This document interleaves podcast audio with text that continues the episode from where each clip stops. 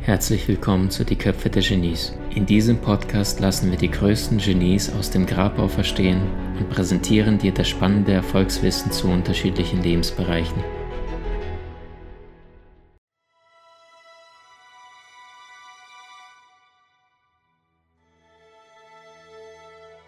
Ich glaube, die wenigsten Menschen haben das Problem mit Zeitmanagement. Die meisten Menschen haben ein Emotionsproblem. Wenn ich sage, Hast du Zeit, mit mir den Hausabwasch zu machen? Sagen einige, ja, nee, vielleicht morgen, keine Ahnung, nee, eher nicht, weil keine starke emotionale Bindung dazu da ist. Heißt, Zeitmanagement ist nichts anderes wie Emotionenmanagement. Wenn du jetzt aber weißt, da ist irgendwie dein Lieblingsmensch liegt auf dem Sterbebett und würde noch einmal gerne einen Film gucken, dann findest du Zeit, dir diese DVD zu besorgen, zu ihm ins Krankenhaus zu fahren und dann diesen Film auf dem Laptop vorzuspielen. Ja oder nein? Du weißt, der ist vielleicht übermorgen nicht mehr da heißt, es ist emotional wichtig. Und die Frage ist, wie kann es sein, dass viele Menschen Dinge tun, dazu allerdings gar keine emotionale Verknüpfung haben und sich dann wundern, dass sie nicht im Leben vorankommen? Wenn wir Thema Zeit anschauen, dann unterstelle ich einfach mal, bei keiner anderen Ressource sind die Ausgangsbedingungen so gerecht verteilt. Die eine sieht super sexy aus, der andere ist brillant in seinem Verstand, der dritte hat unglaublich viele Beziehungen, der vierte ist wahnsinnig gut in der Körpersprache, kann Mensch lesen. Nur Thema Zeit ist für alle auf diesem Erdball gleich. Wenn ihr jetzt die Lebenserwartung rausnehmen und das auf einen Tag runterbrechen. Ein Einstein, Michelangelo, Da Vinci und Tesla hatten genauso 24 Stunden am Tag wie du und ich. Die Frage ist, wie nutzvoll gehst du mit dieser Ressource um? Ich halte auch nichts, ehrlich gesagt, von dem Begriff Zeitmanagement, weil ich denke, das sollte viel eher Selbst- oder Lebensmanagement heißen, denn Zeit kannst du ja nicht wirklich verändern. Konstant 24 Stunden. Tick, tack. Heißt konkret, ähm, Emotionen beeinflussen, was du tagtäglich tust oder nicht tust. Und das heißt, wenn einer sagt, ich habe keine Zeit, dann hat er tatsächlich nur andere Prioritäten, Präferenzen, die wichtiger sind. Es gab noch nie die Zeit von mehr Möglichkeiten. Vernetzte Welt, PCs. Was haben die Menschen vor 20 Jahren gemacht, wenn sie ein Problem hatten? Äh, Opa, hast du Rat? Nö, hab ich auch nicht, Schatz. Okay, probier's in der Bibliothek. Bist du dann dahin, hast einen alten Schinken aufgeklappt, hast erstmal 1300 Seiten durchgewälzt, einmal durchgepustet, und da hast du eine Lösung zu deinem Thema gesucht. Mein Kfz-Mechaniker, der äh, eine Werkstatt äh, hat, also wo ich früher mein Auto immer hingebracht habe, bevor ich es aufgegeben habe, äh, ich sag, ey, ist ja Wahnsinn, ihr kennt alle Modelle, ihr wisst alles, wie es geht. Sagt er, he, he, he, stimmt nicht sagt er äh, Onkel Google und Tante YouTube, sagt er nur. Die haben immer Lösungen, egal wenn ich es weiß oder nicht weiß. Automobile. Jetzt sind wir hier gerade in Köln. Wie lange geht es mit dem Auto nach Berlin? 600 Kilometer. Wenn Sonntag früh losfährst, bist du vier bis fünf Stunden da, wenn du bretterst und niemand da ist. Spätestens sechs Stunden bist du da. Wenn du vor 100 Jahren gelebt hast und du wolltest von Köln nach Berlin, was hast du da gebraucht? Heißt, wir haben heute alle Möglichkeiten, um unsere Lebenszeit zu sparen. Allein was die Apps heutzutage dir an Möglichkeiten anbieten. Und trotzdem fällt immer wieder dieser Begriff, ich habe keine Zeit. Und die Frage ist, ist das wirklich wahr? Ich sage, nö.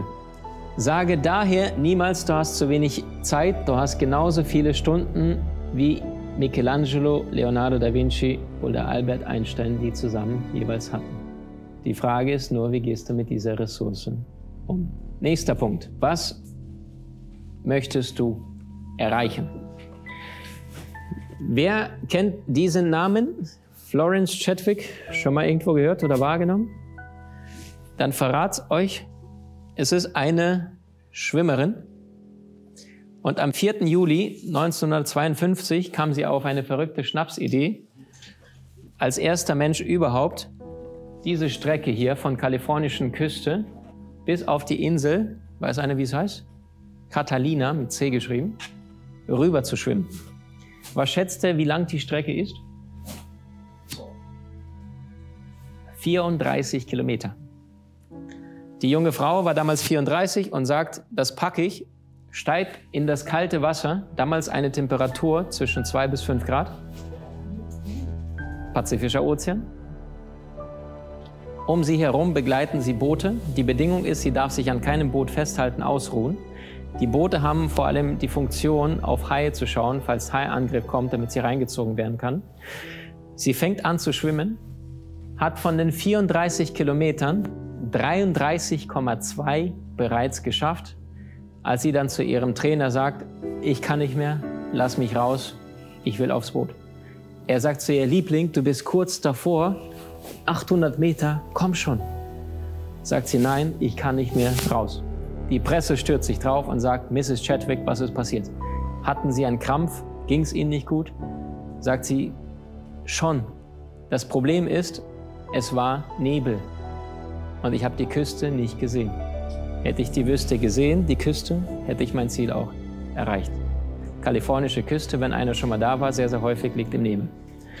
Vier Wochen später steigt sie erneut in den Ozean und auch diesmal ist es Nebel und diesmal schafft sie es. Nach 15 Stunden kommt sie diese 34 Kilometer geschwommen und erreicht ihr Ziel. Wieder stürzt sich die Presse auf sie und sagt, Mrs. Chadwick, wie haben Sie es gepackt? Antwort, diesmal habe ich mein Ziel klar vom geistigen Auge gesehen, auch wenn ich die Küste nicht sehen konnte. Ich bin spazieren gegangen und wusste genau, wo ich rauskommen bin. Ich habe mein Ergebnis vorher klar gemacht, bevor ich losgeschwommen bin. Nächster Gentleman hier vorne, tief beeindruckt. Wer hat schon mal was von Howard Hill gehört? Ich meine, es gibt einen Wettanbieter mit diesem Namen. Sagt das jemand was? Howard Hill? Nix. Howard Hill ist der erfolgreichste Bogenschütze aller Zeiten und ein Teufelskerl. Der Mann hatte keine besonderen Talente, hat einige Sportarten ausprobiert und irgendwann hat er gesagt, ich probiere mal dieses Bogenschießen und da gelang es ihm auf Anhieb sein bis jetzt gehaltener weltweiter Rekord in großen Turnieren war 192 Siege. Das Problem für die Mitstreiter zur damaligen Zeit von ihm war, sie wussten, wenn Mr. Howard Hill mit am Start ist, dann sind die ganzen Launen von den anderen Teilnehmern bereits runtergegangen, weil die wussten, es geht nur noch um Platz zwei. Ähm, und die Frustration entsprechend groß war. Doch warum zeige ich diesen Gentleman ist, worauf ich hinaus möchte, ist, wenn dieser Mann jetzt kein konkretes Ziel hat, wohin er mit seinem Bogen spannt und diesen abschießen möchte, wird er nirgendwo ankommen, weil er nicht weiß, wohin, ja oder nein. Seine Fähigkeiten, seine Gaben kommen nicht zur Entfaltung, weil da keine Zielscheibe vom geistigen Auge da ist. In anderen Worten, wer den Hafen nicht kennt, für den ist kein Wind der richtige. Oder der große legendäre Boxer Mohammed Ali, viele sagen der größte aller Zeiten. Die Faust kann nicht treffen, was das Auge nicht sieht. Hat mich tief beeindruckt. Die Faust kann nicht treffen, was das Auge nicht sieht. Und die Frage ist, wonach strebst du in deinem Leben? Was ist das, was dich antreibt? Wichtig dabei ist zu unterscheiden zwischen Effektivität und Effizienz. Ich versuche es mal mit eigenen Worten. Am besten machen wir es anhand der Europakarte. Wenn wir jetzt uns in Budapest befinden und unser Ziel in Deutschland wäre Berlin, bin ich effektiv, wenn ich von Budapest über Warschau nach Berlin fliege? Bin ich effektiv, ja oder nein? Die Antwort ist ja. Effektivität bedeutet, die richtigen Dinge zu tun. Ziel ist Berlin, ich bin angekommen. Effizienz dagegen schaut, wie schnell bin ich zu meinem Ziel gekommen oder wie viel, je nachdem, was für einen wichtig ist. Wenn einer sagt, ich möchte maximal 30 Euro ausgeben für einen Flug, dann kann er schon mal, sagen wir mal 50, damit es realistisch ist, dann passiert schon mal, dass du mit Ryan erstmal nach Sarajevo fliegst, dann nach Barcelona und dann von dort nach Berlin. Jetzt warst du effizient und effektiv, weil du Geld gespart hast. Das heißt, es geht immer darum, was ist mein Ziel. Entweder möglichst wenigen Einsatz, also grob gesagt, Effektivität heißt, wenn dein Ziel ist es, 100 Meter zu laufen, dann macht das nicht besonders viel Sinn, wenn du 40 Kilometer trainierst, ja oder nein? Da wirst du nicht unbedingt spritziger, sondern ausdauernder. Wenn du allerdings effizient bist, dann ist es immer auf dem aus deiner Sicht leichtesten, besten, schnellsten, am wenigsten einsetzen, äh, ein wenigsten Verwendung von unterschiedlichen Ressourcen äh, schnell zum Ziel kommen. Praktisches Beispiel, was ist der Unterschied zwischen einem Lionel Messi und einem Spieler aus der vierten Liga? Warum verdient Lionel Messi 30 Millionen im Jahr und der Viertligaspieler macht das als Hobby? Warum? Und kann davon nicht leben. Warum zahlen Sie Messi so viel Geld und dem anderen nicht? Was ist der Unterschied? Beide Stürmer. Messi liefert Ergebnisse, der Viertligaspieler nicht. Frage, was ist effektiv für einen Stürmer, was ist sein effektiver Job? Was ist das? Tore zu schießen. Das heißt, um Thema Effektivität kann es schon mal nicht gehen, ja oder nein? Beim Stürmer, weil beide haben das gleiche Ziel, Tore schießen. Der Unterschied ist, der Viertligaspieler, der kriegt vier, fünf hundertprozentige Torchancen. Wie viele Tore macht er davon? Vielleicht einen. Lionel Messi kriegt gar keine Torchance serviert und macht trotzdem Tor. Ja oder nein? Der schafft es sich selbst durch seine Kreativität, vor ihm sechs Abwehrspieler Dinge zu machen, die ein Viertligaspieler nicht kann, dribbelt sich durch drei durch und schießt irgendwie, wo keiner jemals durchkommen will. Das heißt, Messi braucht eine halbe Torchance und macht daraus ein ganzes Tor. Ja oder nein? Effizienz. Effektivität bedeutet, wenn ich meinen Leiter an das falsche Fenster stelle und sehr, sehr schnell hochkletter, dann kann es Spaß machen, muss aber nicht, weil falsches Fenster. Verständlich? Ich bin sehr, sehr schnell hoch, aber falsches Schlafzimmer.